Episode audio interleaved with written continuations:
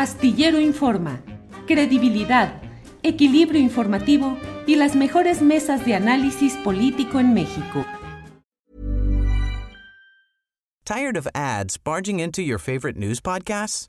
Good news. Ad-free listening is available on Amazon Music. For all the music plus top podcasts included with your Prime membership. Stay up to date on everything newsworthy by downloading the Amazon Music app for free or go to amazon.com slash news ad free. That's amazon.com slash news ad free to catch up on the latest episodes without the ads. Hey, I'm Ryan Reynolds. Recently, I asked Mint Mobile's legal team if big wireless companies are allowed to raise prices due to inflation. They said yes. And then when I asked if raising prices technically violates those onerous two-year contracts, they said, what the f*** are you talking about, you insane Hollywood ass?"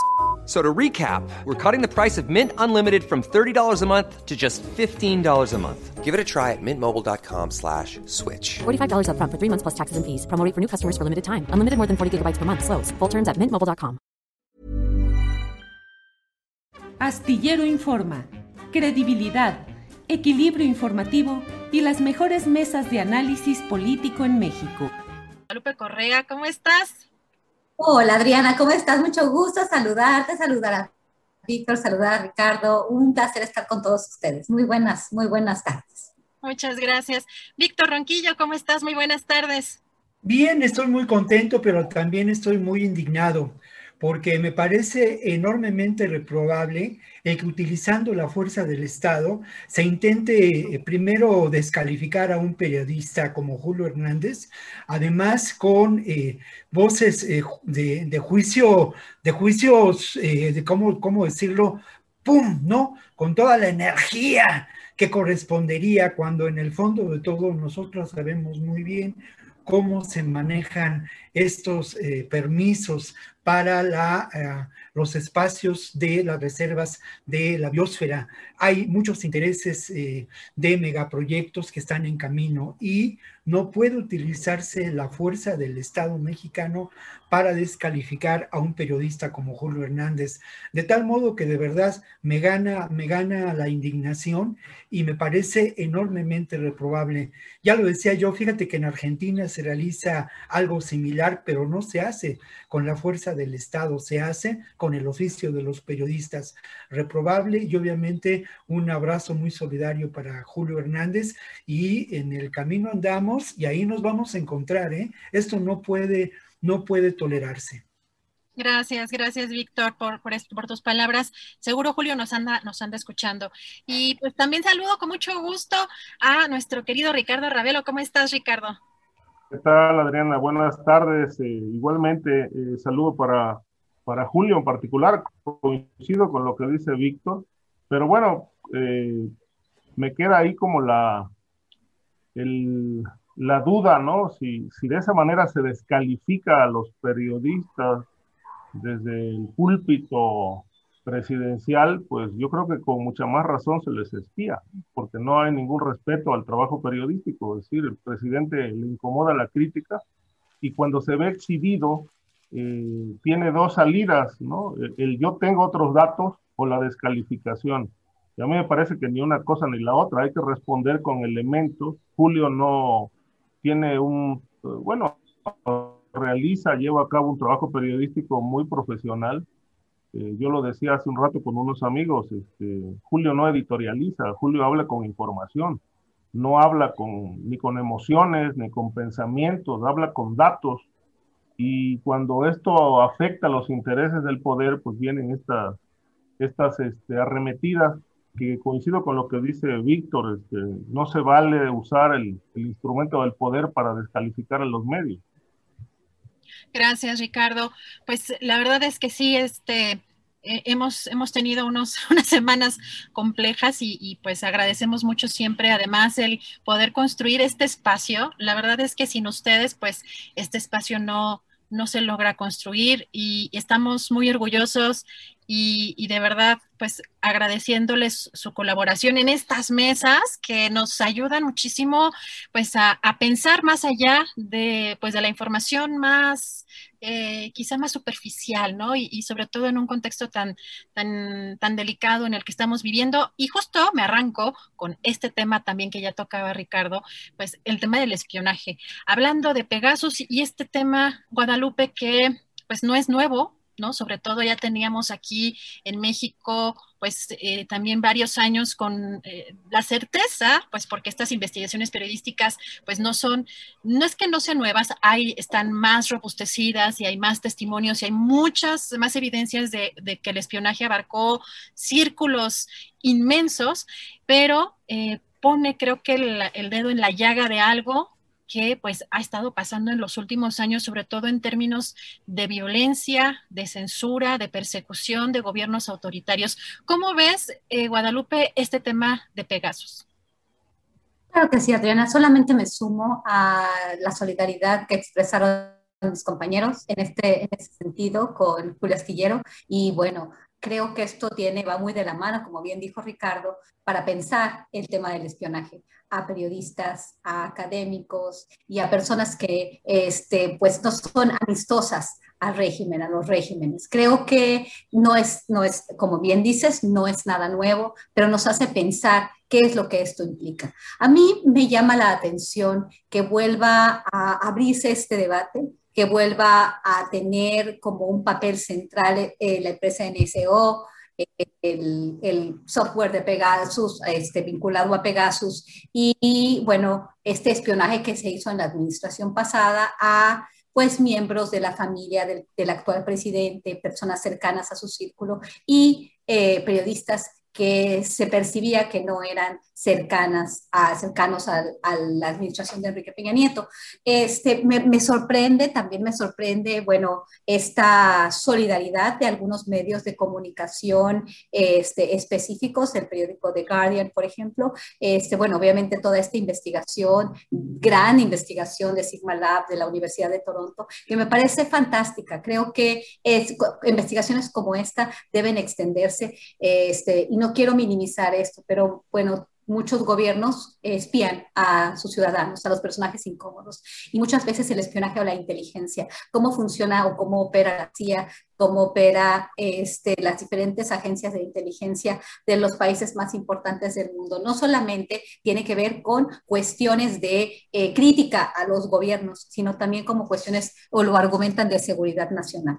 Vamos a pensar en la época de Genaro García Luna, cómo se compraron estos equipos este, tan importantes, la plataforma México, para poder supuestamente este, pues, luchar contra el crimen organizado. Supuestamente se también se, este, no, no, no, no quiero hablar de espionaje, pero se hacía inteligencia para poder entender cuáles eran los vínculos corruptos o las, este, las direcciones que tomaba la delincuencia organizada y con quién se vinculaban, ¿no? De alguna forma, este tipo de operaciones tendrían un sustento bajo una regulación de la utilización de ciertos mecanismos para poder entender eh, para poder, este, pues, eh, o sea, llamar a juicio, ¿verdad?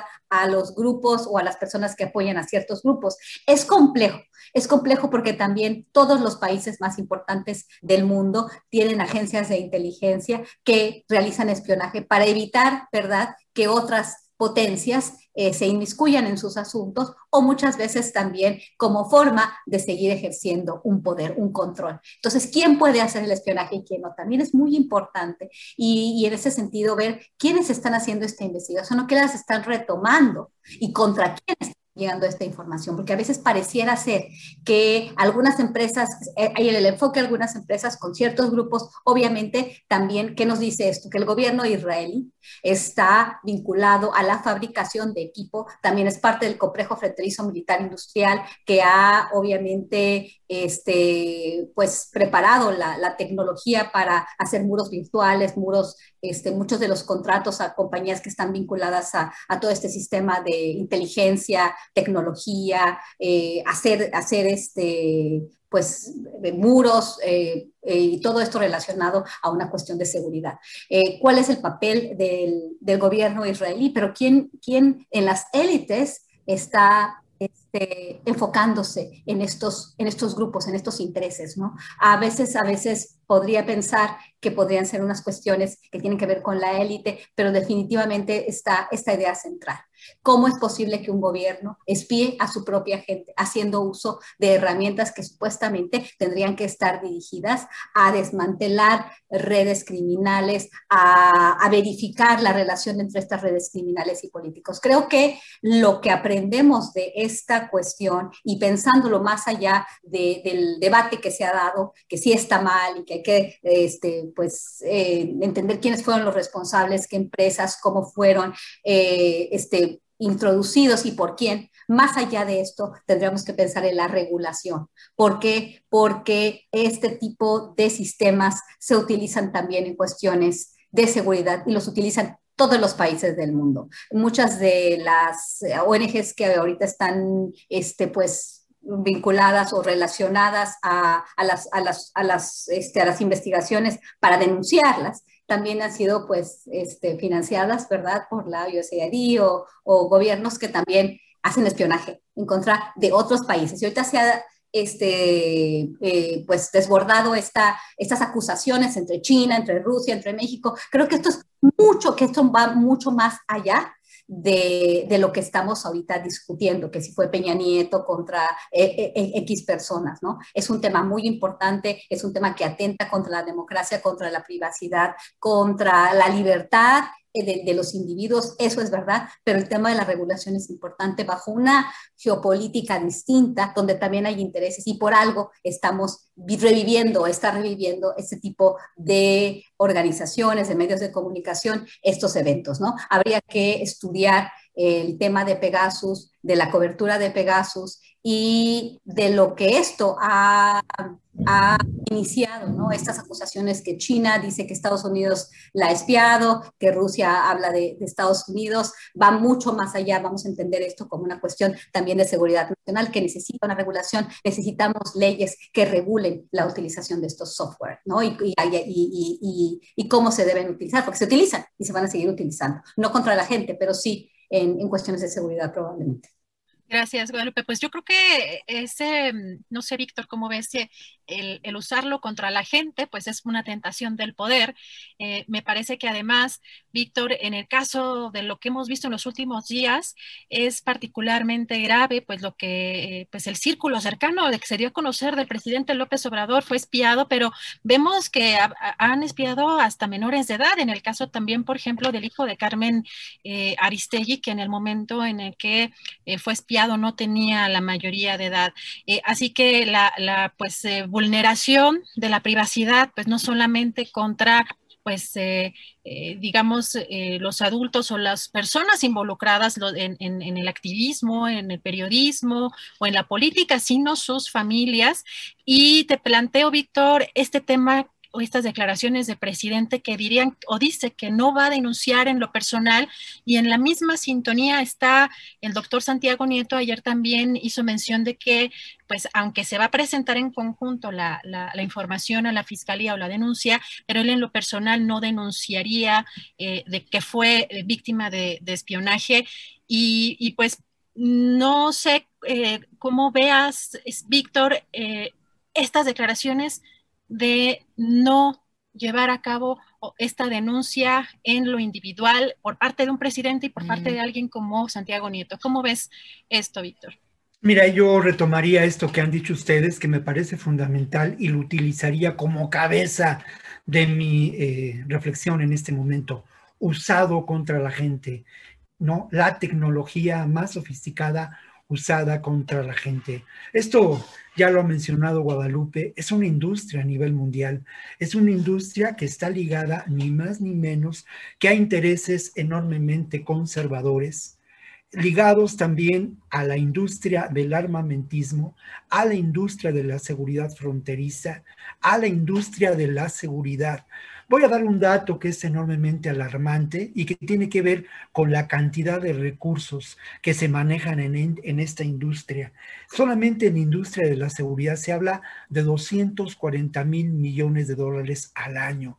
Y eso me parece realmente poco, dada la paranoia que se genera desde el poder en contra de las personas. Otro dato interesante en cuanto a la industria del armamentismo. Hay alrededor de 420 eh, mil millones de dólares de ganancias anuales para esta industria. Y obviamente, como lo mencionaba Guadalupe, esto es un asunto de geopolítica. Y en este asunto de geopolítica hay que señalar al gobierno israelí auspiciando una estrategia que tiene que ver con la generación de estos recursos que se implementan y desarrollan de modo experimental, o así se hizo hace algunos años, en el contexto de eh, pues la segregación que hay que reprobar Palestina. Esto es parte de esta terrible realidad. Y es cierto, a nivel personal es muy grave lo que ocurre y a mí me parece triste que se, eh, desde el poder del Estado se espía personas que, que representan una oposición. Pero uno se pregunta, además de los periodistas y las personas ligadas a la oposición, como pudo ocurrir con el famoso gallo López Obrador, ¿no? ¿A quién más espió? ¿Quiénes son estas 14 mil personas? ¿Y qué utilización se dio a, los, eh, a la información obtenida? Sin duda, esto benefició también a lo que podemos considerar el espionaje industrial. Benefició, sin duda, a intereses espurios de personas ubicadas dentro del gobierno mexicano, de Calderón y de Peña Nieto. Sin duda, esto también tendría que ser una línea de investigación. Por otra parte, yo estoy de acuerdo que no se tiene que eh, denunciar a nivel personal, sino que la sociedad civil en su conjunto donde nos suscribimos muchos y en donde, debe suscribirse también el propio López Obrador y eh, como ciudadano, pues deberíamos alzar la voz en contra de estos abusos del poder intolerables. Hay otro espacio que me importa mucho, eh, sobre el que me importa mucho reflexionar, y tiene que ver con el enorme negocio que representó la utilización de estos recursos. Este enorme negocio que tuvo que ver con el uso de el afamado, utilizado blanqueo de dinero, con los recursos de la creación de empresas fantasma, con el beneficiar a quienes están ligados a espacios del poder como un pariente de Peña Nieto, como el famoso Bas un personaje terriblemente oscuro. Y ojo, sin duda el propio Cerón Lucio, que no es una casualidad haya encontrado refugio ni más ni menos que en Israel, donde lamentablemente existe desde el gobierno de ese país y desde el Estado israelita el favorecer a empresas como NSO Group, que por cierto, yo consulté esta mañana su página y ellos dicen que su tecnología solamente se vende a estados y que está encaminada a evitar actos de terrorismo infantil. Simple demagogia. Al final de cuentas es un gran negocio que está ligado al control político de lo podemos considerar no solamente al poder del Estado mexicano, sino que preocupan al poder universal de lo que podemos considerar estos grupos terribles del conservadurismo a nivel mundial. Víctor, muchas gracias. Ricardo, pues este tema de Pegasus, ¿cuál es tu opinión? Y sobre todo, pues eh, dice Osorio Chong, el secretario de Gobernación, que pues sabemos que el secretario de Gobernación pues sabe todo o, debería por lo menos saber todo, que no tiene conocimiento, ahora sí que de absolutamente nada, cuando pues hay múltiples evidencias, muchas de las investigaciones, eh, y pues es una, además es una investigación a nivel mundial, ¿no? Eh, así que trabajaron muchísimos eh, periodistas y organizaciones en, esta, investigación, pero pues insiste Osorio Chong en que él no sabe nada. ¿Cómo ves esto? Bueno, me parece un descaro de Osorio Chong, porque bueno, el principal es, uno de los principales espías del gobierno de Peña Nieto era precisamente él como titular de la Secretaría de Gobernación. Eh, otro instrumento de espionaje, pues sabemos que es la Sedena, la Marina y la PGR, ¿no? Además de todo todo el cúmulo de empresas privadas que han proliferado a lo largo de los últimos años y que están en manos de policías, ex policías, exfuncionarios. Bueno, García Luna fue uno de los principales promotores de la creación de este tipo de empresas eh, de seguridad privada que también ofrecen servicios de espionaje telefónico. Es decir, yo tuve oportunidad de platicar con un dueño, con el dueño de una empresa este, que también daba servicios de, seguridad en una aerolínea en el aeropuerto de la Ciudad de México que cobraban algo así como 10 mil pesos, bueno, estoy hablando de hace unos 15 años, cobraban 10, 12 mil pesos cada semana por, este, por eh, intervenir un teléfono celular este, a petición de un particular este, para realizar, llevar a cabo prácticas de escuchas y le pasaban un reporte semanal este, o antes de la semana si era algo relevante este, como parte de los servicios contratados. Entonces, esto es una práctica no solamente de los gobiernos, es una práctica que no está regulada. Se presume que, para poder hacer un, digamos, para que una institución eh, que persigue delitos eh, pueda intervenir un teléfono, tiene que solicitar la autorización de un juez. Pero en la PGR o en la fiscalía, digamos, eh, en una ocasión tuve oportunidad de entrar al área donde está el aparato de intervención telefónica. Ese me lo mostró José Luis Santiago Vasconcelos. Es un equipo como una consola enorme que tiene muchos, muchos foquitos y, y es como un servidor enorme, enorme. es un cuarto especial, un, espacio especial. Y ahí nada más se, se, se introducen los números telefónicos a intervenir. Y cada vez que, que la persona que está intervenida habla por teléfono, se activa una, una, grabadora y, obviamente obtienen toda la información que desean, ¿no? En fin, es una práctica que, digamos, es un libertinaje que no ha tenido regulación, como dice Guadalupe, que es una práctica tan común que, bueno, este, se nos ha vuelto este, algo cotidiano en, la vida, pero lo, pasa desapercibido. Pero bueno, el, evidentemente no le creo a, Osorio Chong, como tampoco le creo al presidente cuando dice que ya no se espía. Eso no es cierto, todos los gobiernos espían. Es decir, el espionaje es parte de la vida pública, de la vida política, eh, por temas de seguridad nacional, por temas de lo que sea. Pero en ese espectro o en ese, digamos, en ese espacio insondable de la seguridad nacional, pues entra todo, ¿no? Entra todo, entran los activistas políticos, entran los opositores al gobierno, entramos los periodistas, y precisamente en este punto me quiero detener. Es decir, eh, eh, a propósito de este escándalo del espionaje a reporteros y a periodistas, etcétera, hay que señalar que entre periodistas y políticos eh, nunca en la historia ha habido una historia tersa, nunca en la historia ha habido una, una relación tersa. Eh, somos como el agua y el aceite, es decir, nos, nos, eh, nos juntamos, platicamos, pero no nos tragamos, ni unos ni otros. Eh, a menos que el periodista, por dinero o por simpatía, se rinda ante el poder, pues la relación más o menos puede ir caminando en un sentido.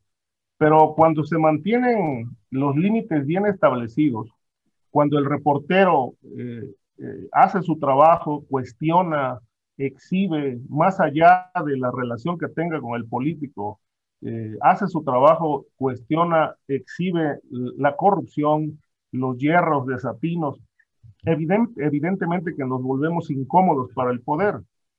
Y esto eh, obliga a los hombres del poder a espiar al reportero. Necesitan saber qué hace, con quién se reúne, quiénes son sus fuentes, dónde vive, qué necesidades tiene, cuánto gasta, quién es su esposa, sus hijos, su familia, cuántas propiedades tiene, cuántos automóviles. Acabo el otro día de ver el documental de Manuel Buendía y ahí está muy claro lo que dice Aldana, ¿no? Es decir, una de las instrucciones que tenemos y que siempre ha ocurrido es que necesitamos saber quiénes son los periodistas.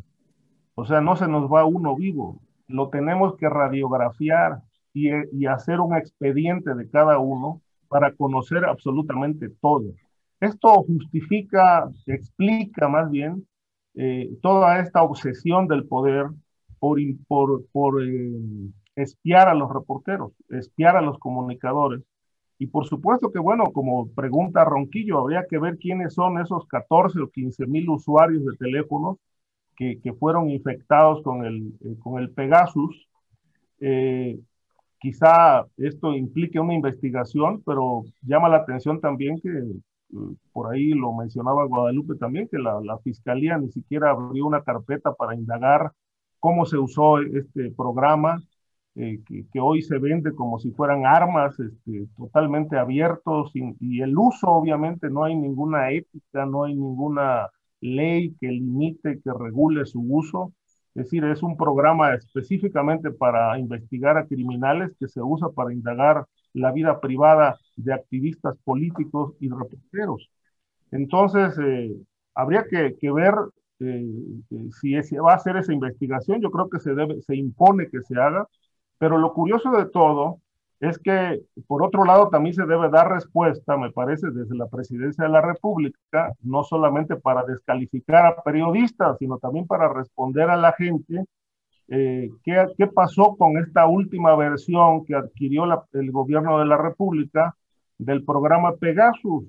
Hay una actualización eh, que les costó algo así como 6 millones de dólares para nada menos y nada más que eh, llevar a cabo eh, la geolocalización de usuarios de celulares.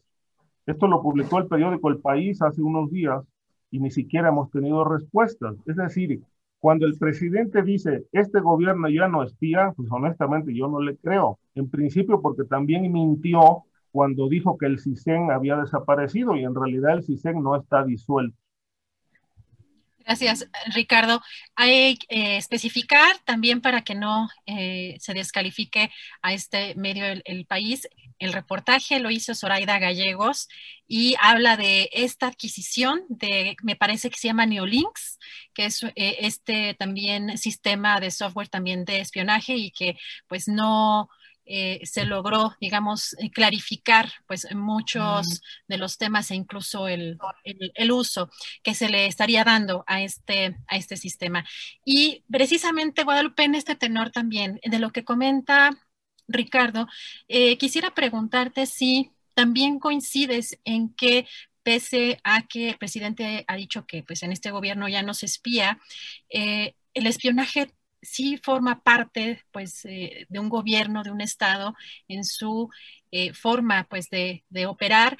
Y, ligándolo un poquito también con eh, quizá esta denostación que hizo el presidente de pues no voy a denunciar, pues siempre he sido espiado como si fuera pues una situación normal y en la misma sintonía el doctor Santiago Nieto y al mismo tiempo también ya empezarlo a ligar Guadalupe em, pues con la actuación del doctor eh, Alejandro Getz Manero eh, en este y en otros casos, pero si, veríamos un avance en, en, las investigaciones, porque pues en la sociedad y sobre todo en la sociedad civil, el que se hayan espiado periodistas y activistas, sobre todo en temas tan delicados como en el caso de la Casa Blanca de Peña Nieto y lo de eh, los familiares y activistas y abogados de, de, la familia de los normalistas desaparecidos, resulta pues indignante, impactante y que pues yo creo que esperamos como sociedad que eso no quede en la la impunidad, pero eh, ya me alargué un poquito, pero bueno, es eh, un poco la, el hilo de ideas de Guadalupe,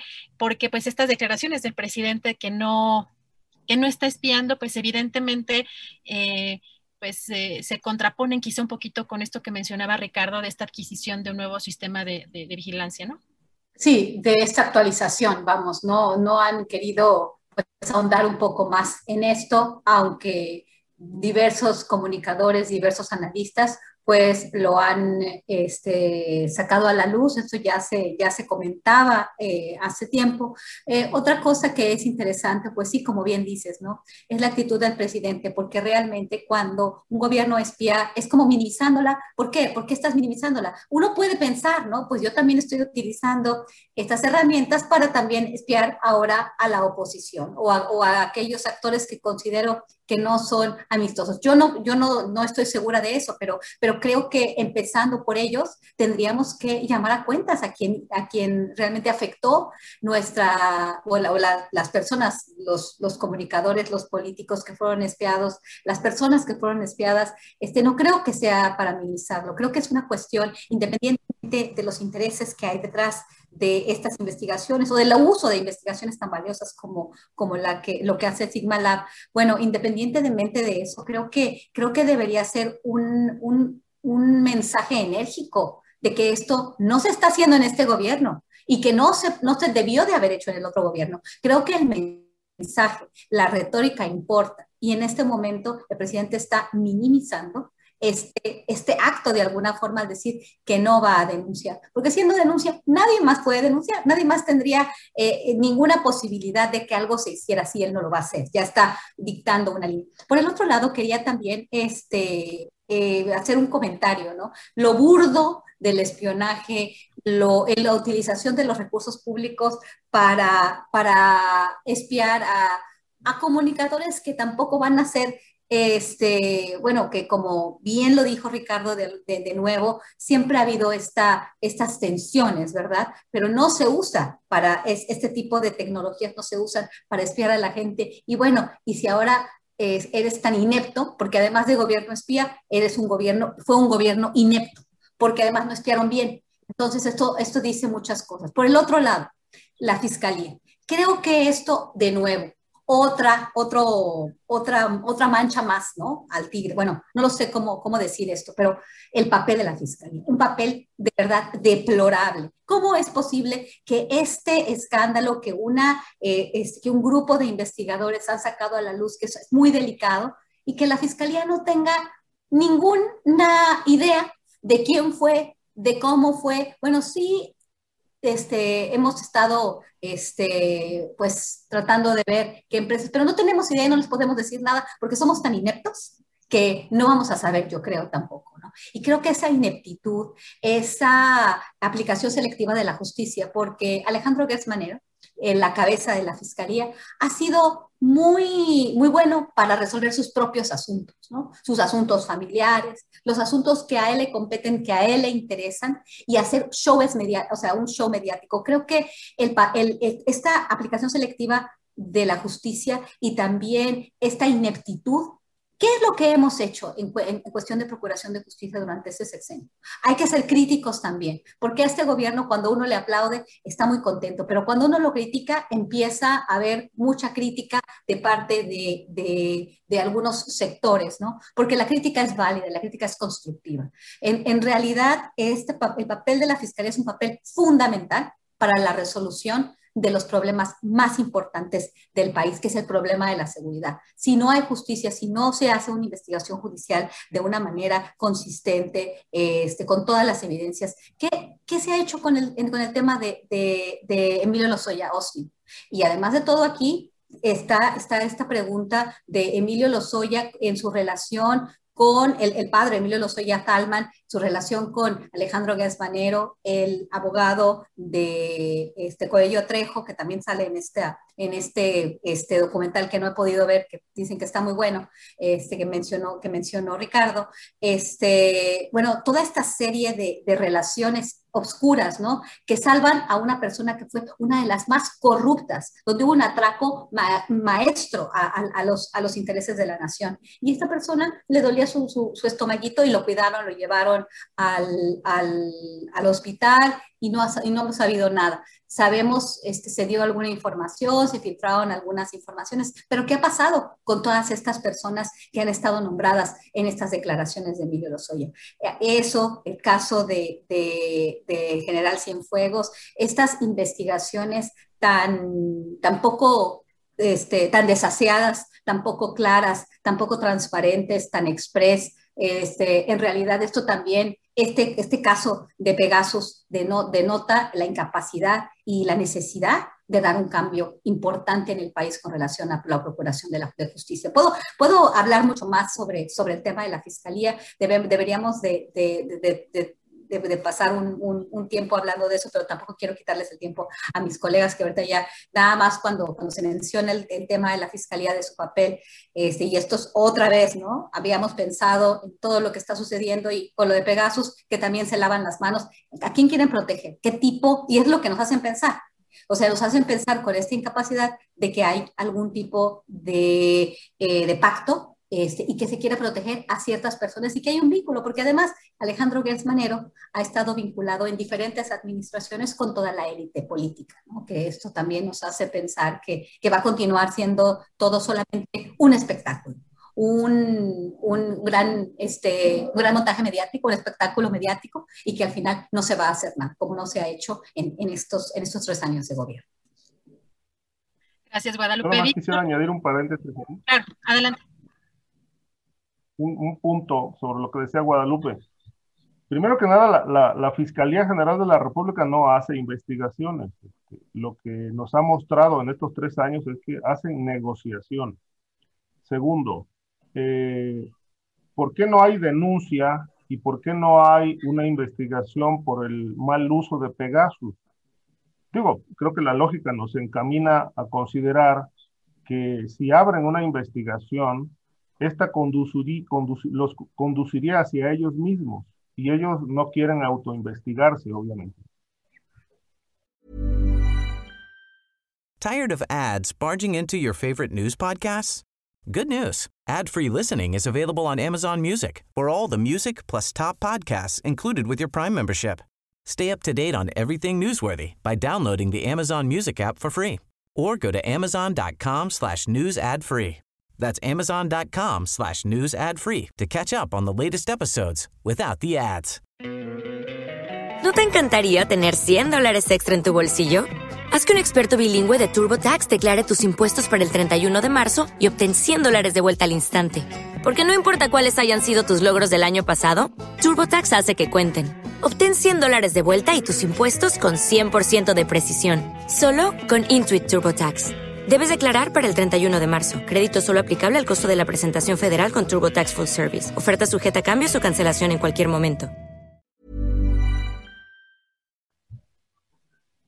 Gracias, Ricardo. Víctor, pues, eh, Oye, este, este elefante reumático que, que, menciona constantemente el presidente López Obrador, yo de pronto diría si la fiscalía, si este elefante no se murió ya, eh, de pronto ya vemos eh, pues que está todo detenido, vemos como a lo mejor muchas investigaciones, vemos que inician eh, o que se abren carpetas o que, y, pero vemos que está detenido o detenidos muchos procesos.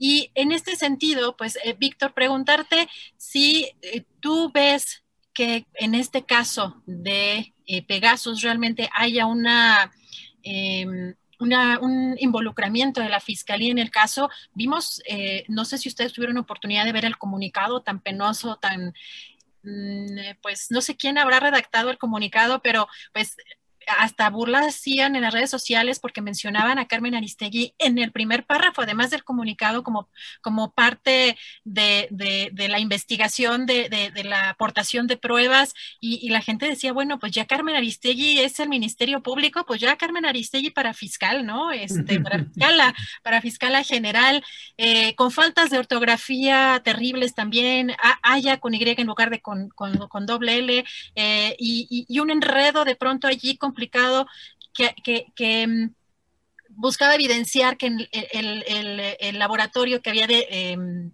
que había investigado pues la, relación de los números, pues no lo había comprobado plenamente y después salieron a desmentir a la fiscalía. Bueno, un comunicado que, me parece que fue muy eh, desaseado.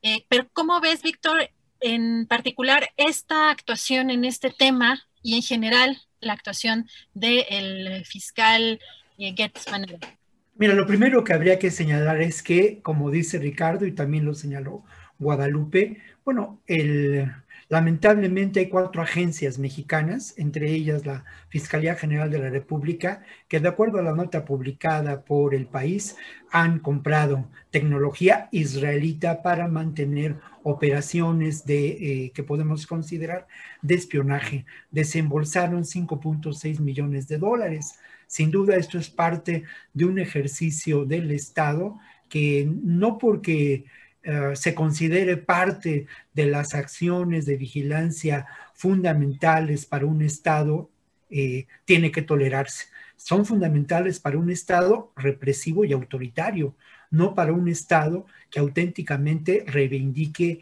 a la izquierda y reivindique nuevos ejercicios democráticos. Es, es intolerable. Por otra parte, hay que mencionar, y yo estoy contigo de acuerdo, Adriana, este elefante reumático. Lo que ocurre que me parece que hay dos eh, de los principales hierros de Gers Manero al frente de la Procuraduría General de la República tienen que ver con lo siguiente. Primero, precisamente con no desmontar pero más que un elefante eh, reumático, a mí me parece que es un aparato burocrático criminal el que opera en la Fiscalía General de la República y que Gers Manero no ha sido capaz de, de, desmontar ese aparato. Habría que preguntarse si por incapacidad o por una tolerancia cómplice. Esto, esto creo que eh, tiene que ser planteado de esta manera. Y el otro elemento en el que ha fallado Gers Manero es un elemento de discurso político, pero de discurso político que tiene que remitir a la acción. A una acción, vuelvo a lo mismo, de un gobierno que reivindica una posición de izquierda progresista. Gers Manero jamás, jamás, jamás ha hablado de justicia transicional. Y eso me parece determinante, porque al final de cuentas, lo que le preocupa a este personaje, que como lo señala Guadalupe, y puede documentarse de manera muy sencilla asistiendo a Wikipedia, ha estado vinculado en diferentes, en diferentes momentos con el ejercicio del poder político más conservador, ¿no? más represor. Eh, vinculado al inicio de lo que podemos considerar la estrategia de represión que luego se denominó guerra contra las drogas en la operación Cóndor. Ahora, en cuanto a los casos puntuales, mira, Gers Manero ha fallado de manera determinante en el caso Lozoya en darle un curso a la investigación que tendría que haber desarrollado, un curso que llevara a la demostración de la posible culpabilidad de este personaje y a la red de complicidades que estableció con el poder. Lo que hemos tenido han sido, lo siento, y no me gusta el término, pero lo que hemos tenido son periodicazos. Qué triste, qué triste papel. Pero además ha fallado en el caso Lozoya, Lozoya en algo que es determinante y que de alguna manera fue una instrucción presidencial hacer público el manejo de eh, la operación para llevar adelante el quebranto del erario público que se realizó desde el poder, desde la gestión de Emilio Lozoya, en complicidad con las más altas esferas del poder político. También en eso ha fallado. Y luego hay un caso que en el que también falló de manera determinante y que habla de complicidad con esas instancias del poder. Ni más ni menos que el caso Cienfuegos, donde la supuesta investigación realizada fue el cumplimiento de una tarea burocrática para esculpar de manera, pues yo podría decir muy ingenua, pero es de una manera cómplice, a Emilio, Emilio al, general Emilio Cienfuegos. Quise decir primero eh, el general Cienfuegos, ¿eh? Y, esa exculpación tiene que ver con ello. Salvador Cienfuegos, Ricardo, tiene razón. Pero, ah, pero esa, eh, Emilio Cienfuegos es un compañero periodista, poeta, que no tiene nada que ver con esto, ¿no? Salvador Cienfuegos, pero, pero es cierto, ¿no? O sea, este proceso de exculpación con una supuesta investigación nos deja ver el alcance de las posibles complicidades que Gers Manero y este aparato burocrático criminal establecen con la parte más oscura del poder eh, en el Estado mexicano actual. Gracias, Víctor. Ricardo, pues en este mismo tema, eh, pues, ¿qué tanto crees que dentro de la Fiscalía, pues también yo creo que en, otros, en otras instituciones, pero en la Fiscalía permanezcan funcionarios de otros niveles? Estaba platicando hace unos ratos con Oscar Valderas, que pues me decía que eh, pues estarían a lo mejor no en los principales, en los principales posiciones, pero sí en algunos puestos claves, gentes todavía tanto vinculadas a García Luna como Eduardo, eh, como Luis Cárdenas Palomino. Em, ¿Qué mm. tanto ves tú, Ricardo, que pues está, estaría todavía contaminada la, la, fiscalía o la actual fiscalía y que eso esté, esté repercutiendo en quizá el lento avance en las investigaciones, Ricardo. Bueno, eso explicaría en parte eh, esta atrofia de la Fiscalía General de la República, porque en efecto, eh, desde el sexenio de, Felipe Calderón, cuando se llevó a cabo aquella investigación titulada Operación Limpieza, que no se refería a otra cosa más que a a las pesquisas que terminaron con la captura de funcionarios de la antigua CIEDO vinculados al cártel de Sinaloa, este, no, se conoció después otra investigación, ni siquiera hubo medidas eh, a fondo para llevar a cabo una, una limpieza dentro de la Fiscalía o antigua PGR es una institución eh, con demasiados lastres, infiltrada, sin duda, infiltrada por el crimen, que en parte explican eh, esta, esta inoperancia de, de, la institución. Pero yo creo que, que habría que analizar de, de, fondo, y coincido con Guadalupe, creo que, que el tema de la fiscalía merece un, una mesa específica o dos, porque eh, el papel de Gers Manero eh, está quedando allí eh, muy, digamos, en entredicho, bajo cuestionamiento y cada vez se está, se está digamos, convirtiendo en, uno de los principales obstáculos para que la cuarta transformación cumpla con esta política de combate a la corrupción que tanto es una bandera que han ondeado desde que el propio presidente era candidato a, al primer cargo de este país. Pero resulta que, como ya enumeraron mis compañeros, pues hay una lista enorme de, temas que nada más se anunciaron, eh, se han manoseado, pero han quedado ahí como pendientes. Yo por eso decía hace rato, la fiscalía no investigan, hace, son, digamos, este, hacen negociaciones, ¿no? Ahí está el, caso, por ejemplo, de Lozoya, pues en lugar de llevarlo a la cárcel, pues negociaron con él para volverlo un testigo convenido. Por el caso Lozoya no hay nadie en la cárcel, tampoco hay nadie en la cárcel por el tema del huachicoleo, que fue una de las primeras medidas que se tomaron en este gobierno contra los traficantes de combustible robado. No hay un solo funcionario de Pemex en la cárcel.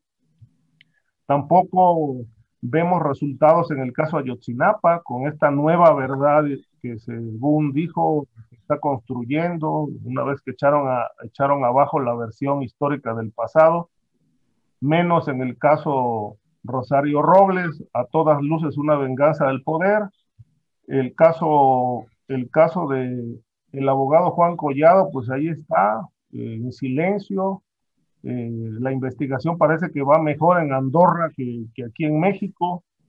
Y así por el estilo podemos enumerar una serie de, situaciones, de expedientes de alto nivel que, del que no tenemos información porque el fiscal no da la cara, ¿sí? no sale a decir absolutamente nada, es un mutismo absoluto. Y la verdad es que aquí habría que plantearse o realmente eh, es un problema de incompetencia o esas son las instrucciones del presidente.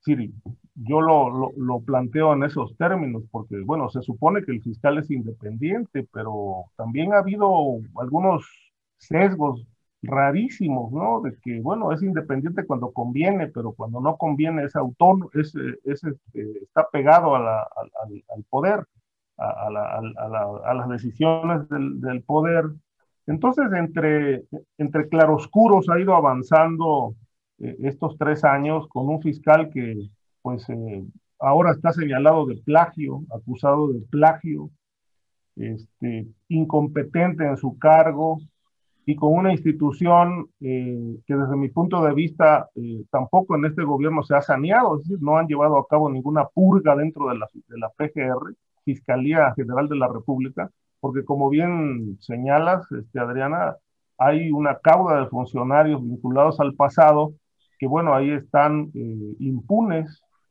impunes, cobijados, y puede que esto sea sin duda una de las razones por las que esta institución simplemente no da una.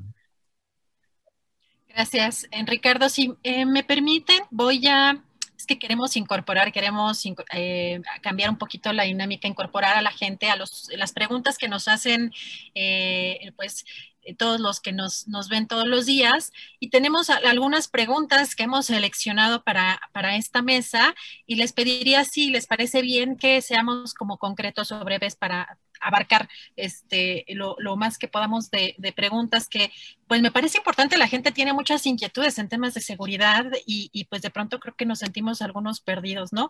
Aquí viene una de Tatiana Valdés. Ella em, nos pregunta, bueno, dice, plantean ideas de soluciones para acabar con la inseguridad en México. Bueno, creo que esa es la pregunta del millón, ¿verdad, Guadalupe? Es la pregunta del millón. Este, y bueno, eh, tenemos el conocimiento de que tenemos que trabajar como hemos hablado, ¿no? Y eso es lo que no veo que exista en esta administración.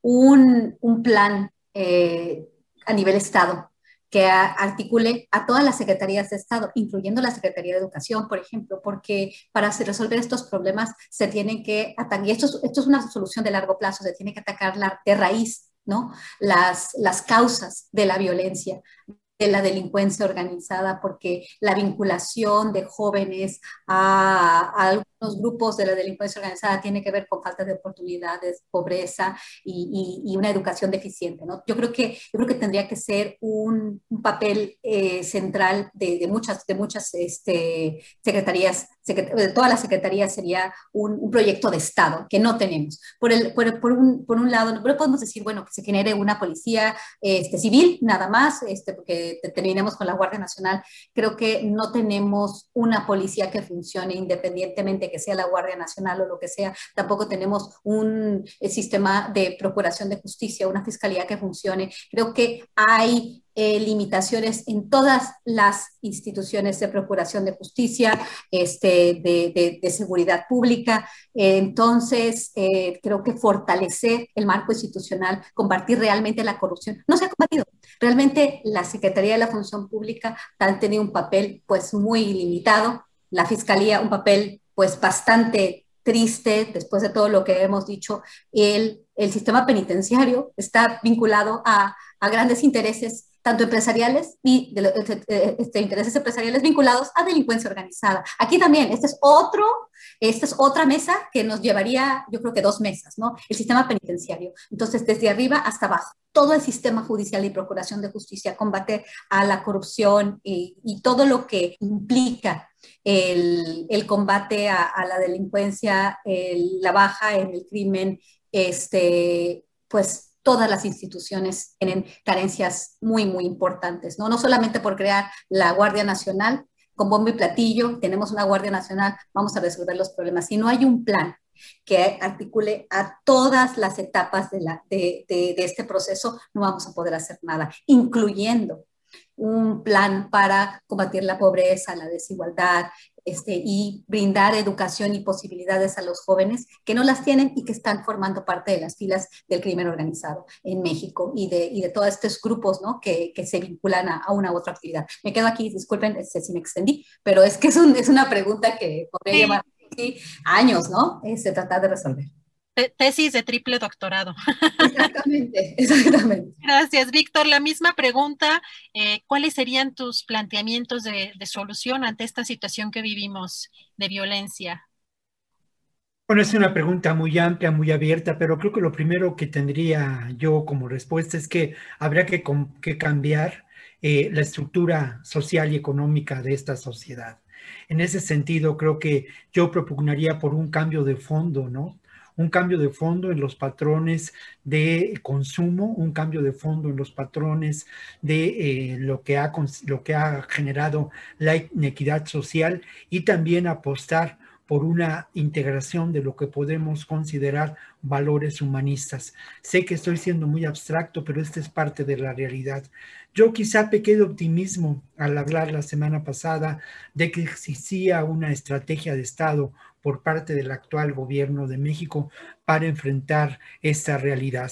Y quizás sigo pecando de optimismo, pero me parece que la respuesta que se da en términos de abatir las causas, en términos de la presencia de la Guardia Nacional y en términos de atacar a los municipios donde se genera la mayor violencia homicida en este país, tiene algo que ver con esa estrategia de Estado lamentablemente es una estrategia de Estado que no asume como una tarea esencial el ejercer las diferentes posibilidades que te permiten los recursos totales del Estado. Pero cuando uno escucha la, la labor que se hace en algunas dependencias de gobernación, de la Secretaría de Educación Pública, de la Secretaría de Seguridad Pública, de algunos de los gobiernos de Estado, uno encuentra que hay vestigio, que hay eh, elementos, ¿no? Más que vestigios, elementos de este posible proyecto de Estado. Y creo que ahí está la gran clave. Eh, para abatir el problema de la inseguridad. Y también atendería a algo que es muy importante que olvidamos. Construyamos una ciudadanía diferente, construyamos una acción política desde nuestro quehacer cotidiano, construyamos alternativas frente a estas realidades.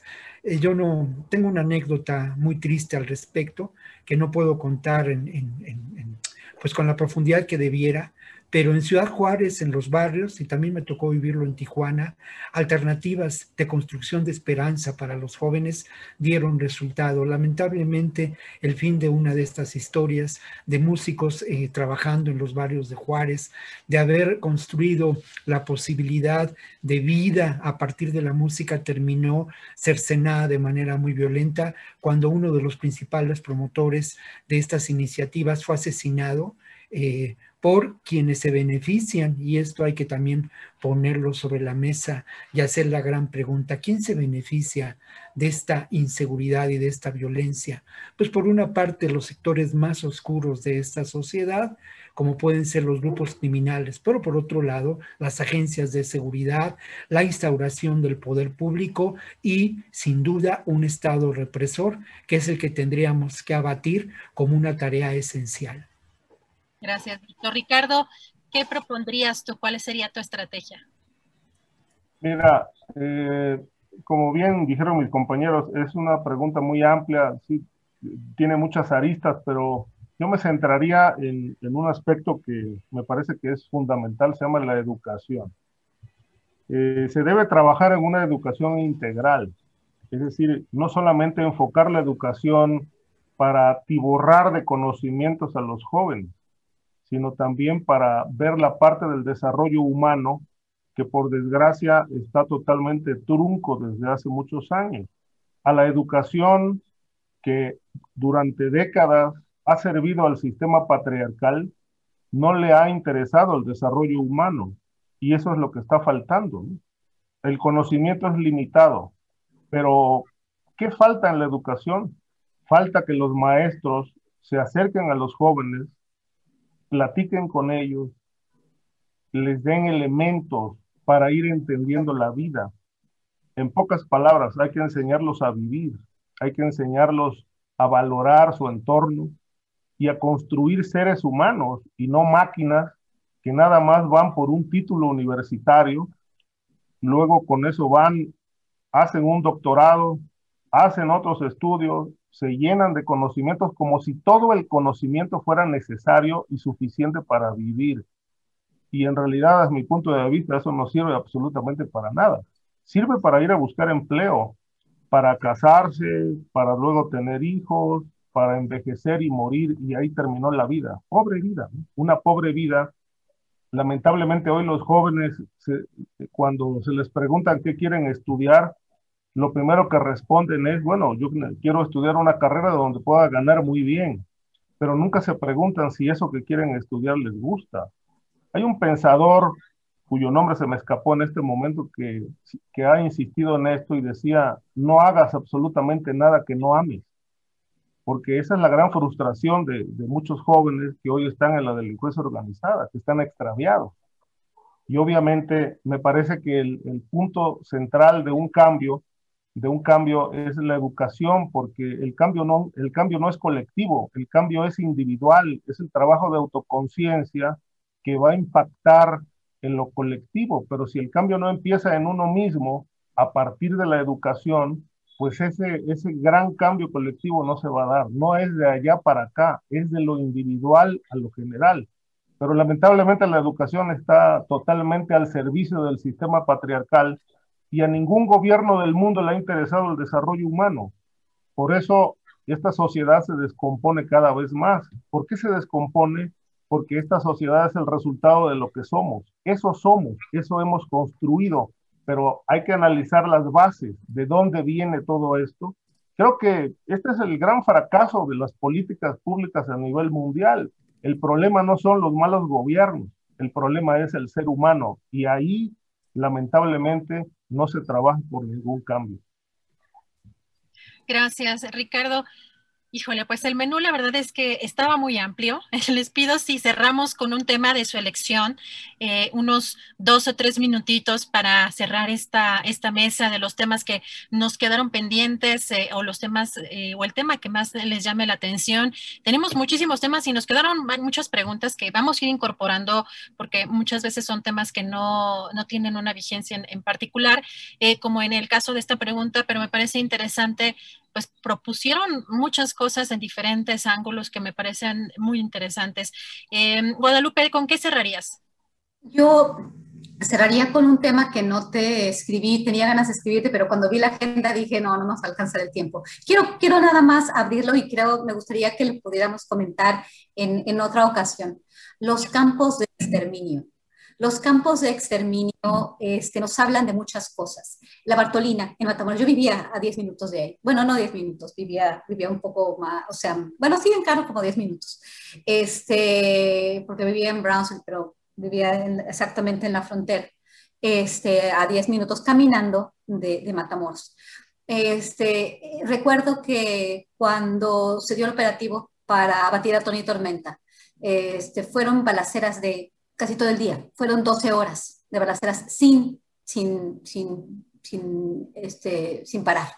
Este, al día siguiente, muchas personas reportaron lo que estaba pasando, decían que había francotiradores, cuestiones que, que uno no se cree. Mis alumnos me comentaban, eh, tuve, tuve la oportunidad de escuchar muchos testimonios de ese día. Eh, los medios de comunicación dijeron que solamente habían muerto, creo que ocho o nueve personas, incluyendo un bebé yo no podía dar crédito después de tantas historias, que la gente estaba este, viendo cosas que no estaban pasando, hablaban de decenas de personas muertas que vieron y yo, yo no entendía, yo no entendí. Fue un momento, fueron años complejos en mi vida, este, el, el escuchar esas historias desde el otro lado de la frontera. Eh, y y esta, estos campos de exterminio, cuando hablan de los Zetas, campos de exterminio de los Zetas, ¿de qué estamos hablando? De campos de exterminio de los Zetas Ahí operaba el cartel del Golfo. Bueno, obviamente se estaban peleando la plaza, que era la idea, ¿no? Peleándose la plaza. ¿Cuál fue el papel de las Fuerzas Armadas, el papel de los, de los marinos en este tipo de, de eventos, por ejemplo, en el caso de ¿Qué pasó en esta balacera de 12 horas? Esos cuerpos que estamos viendo, ¿quién, quién fueron desaparición forzada? Este, ¿Cuál fue el papel aquí de, de las Fuerzas Armadas en contra de los malos de alguna forma, ¿no? Creo que hay muchas, muchas preguntas. Eh, el caso de la Bartolina es solamente uno de los casos de los este, centros de exterminio que se, han, que se han encontrado a lo largo y ancho de la República Mexicana. Creo que debe haber investigación muy, muy a conciencia. El caso de Veracruz, el caso de Tamaulipas, el caso de Veracruz en especial, me gustaría que algún día lo tocáramos. Este, ¿Qué fue lo que pasó en la época de los matacetas? ¿Cuál fue el papel del gobernador en ese entonces? Eh, cuál fue el papel de la, de la Marina y cuáles fueron los, los, vínculos que se tenían con el cartel, lo que es ahora el cartel Jalisco Nueva Generación, qué pasó cómo se, se limpió alguna parte de, del estado de Veracruz de los Zetas y qué pasó con esas personas. Creo que el debido proceso no, no, no aplicaba en, un, en, una, en, en, una era donde había buenos y malos. Buenos era el gobierno y los malos eran los que se estaban matando y que estaban peleando en la plaza. Esto es un tema de gran, gran importancia y creo que estos campos de exterminio nos pueden, nos pueden hablar de varias cosas, de enfrentamiento entre grupos del crimen organizado, de campos de exterminio de los Zetas o de algún grupo del crimen organizado y también de paramilitarismo en México y de desaparición forzada por parte, obviamente, de la autoridad. Creo que es un tema que deberíamos tocar en, en, en pláticas posteriores. Muchas gracias, Guadalupe. Sin duda vamos a ir agendando estos temas que, eh, pues, eh, revisarlos con detalle nos ayuda también para pues ver las dinámicas precisamente pues de los del crimen organizado o de estos eh, grupos delictivos en combinación también con pues como dices con la Secretaría de la Marina y con la Sedena. Eh, muchas gracias eh, Guadalupe y Víctor, ¿con qué cerrarías tú? Bueno, a mí me parece que habría que cerrar con un tema que está en la coyuntura periodística, ¿no? Y ese tema tiene que ver ni más ni menos que la consulta, con la consulta del primero de agosto y para qué va a servir.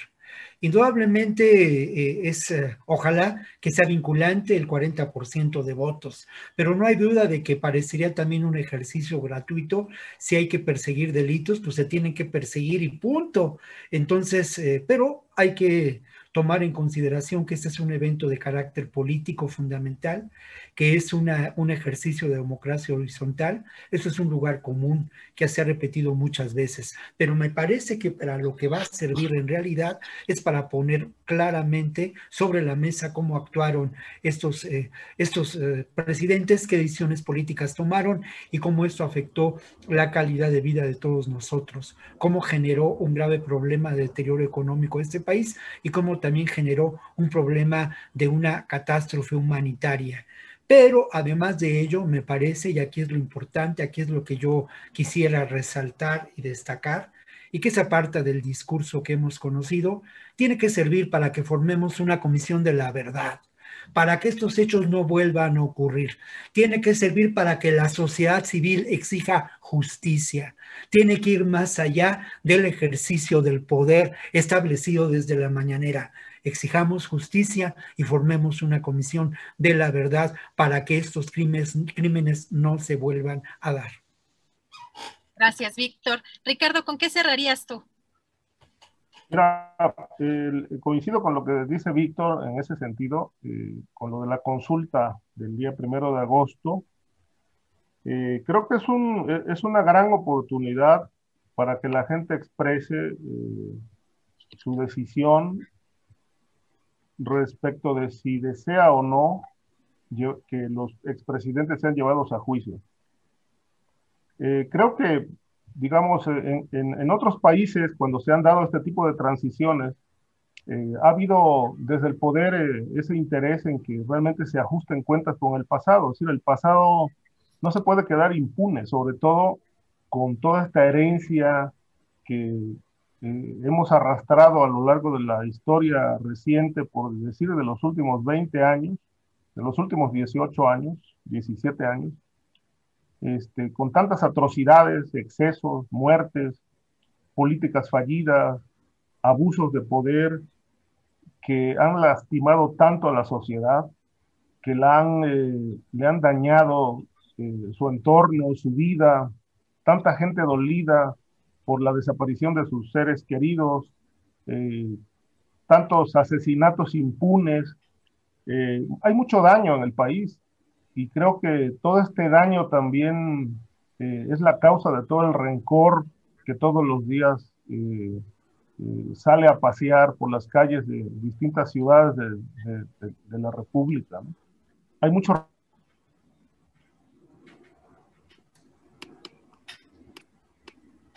Uy, creo que se nos... Se trabó un poco, a ver si, a ver si este, se destraba, esperemos unos, unos segunditos. Hoy, hoy estaba revisando que hay fallas en, el Internet, nada más que eh, no supe exactamente si aquí en la Ciudad de México o en, qué parte. Híjole, creo que nos, creo que sí, nos, nos sacó. Pues, em, ¿qué hacemos? ¿Qué hacemos? Nos, mm. nos, nos, ay, se le fue la luz, me acaba de mandar un mensaje. Y así estamos en estos, en estos estelares de, digitales. Pues bueno, em, nos quedamos pendientes con ese tema eh, en el caso de, Ricardo Ravelo para la siguiente mesa. Vamos juntando los temas también que la, audiencia pues nos está pidiendo. Hay mucha inquietud en el tema pues de la eh, seguridad en el país. Y yo les agradezco muchísimo, Guadalupe, Víctor, pues que me hayan acompañado en esta ocasión en, en esta mesa y también un saludo a nuestro querido Ricardo Ravelo y pues nos vemos el próximo jueves. Nos vemos el próximo jueves, Adriana. Este, bueno, un, este, me despido de Víctor, me despido de Ricardo, grandes colegas, siempre aprendo mucho de, de ellos y además creo que el hecho de que no necesariamente tengamos las mismas perspectivas sobre los temas enriquece mucho la discusión. Yo disfruto mucho esta mesa precisamente porque aprendo de colegas que tienen una gran trayectoria como periodistas, de los que he aprendido muchísimo. Este, fueron mis maestros cuando yo empecé a estudiar estos temas. Este, leo sus libros, sus reportajes, he leído sus libros y sus reportajes. Y bueno, es un placer y un honor estar con ustedes. Y bueno, gracias Adriana por una excelente moderación. Gracias Víctor. Y bueno, este, Ricardo, eh, este, desde la distancia también eh, le, mando un saludo y me despido de ustedes. Gracias, Guadalupe. Víctor, muchas gracias. Hasta la próxima semana. Hasta la próxima semana y de verdad que agradezco mucho, como lo he dicho en muchas ocasiones, la posibilidad de generar un ejercicio de reflexión, de periodismo, de eh, perspectiva crítica que no se puede dar en muchos espacios, lamentablemente, ¿no? Agradezco mucho a Guadalupe su, perspectiva académica, su, su, experiencia de vida en Estados Unidos, en las fronteras.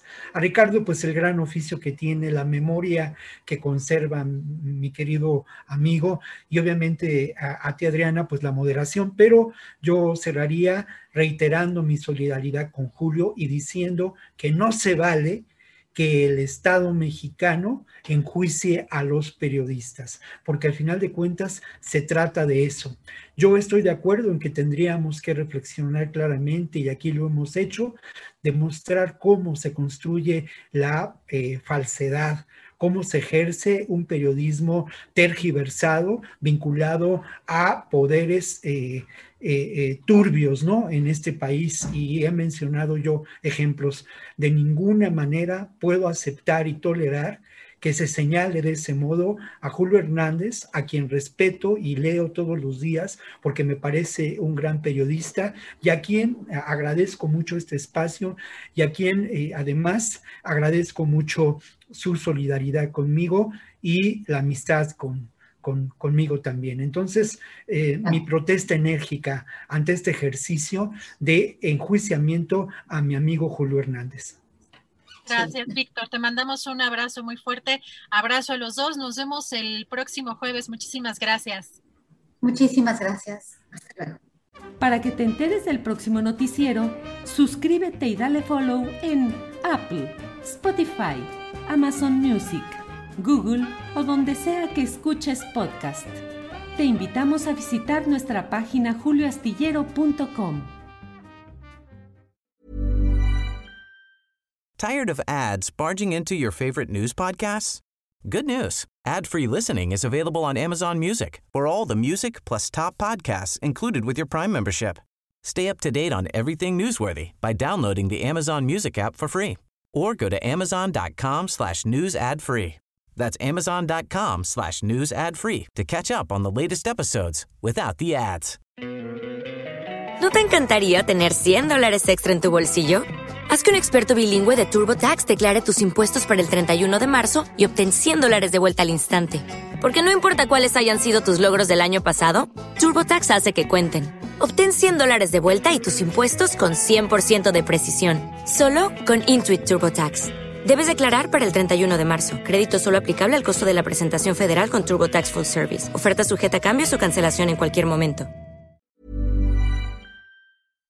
Para que te enteres del próximo noticiero, suscríbete y dale follow en Apple, Spotify, Amazon Music, Google o donde sea que escuches podcast te invitamos a visitar nuestra página julioastillero.com.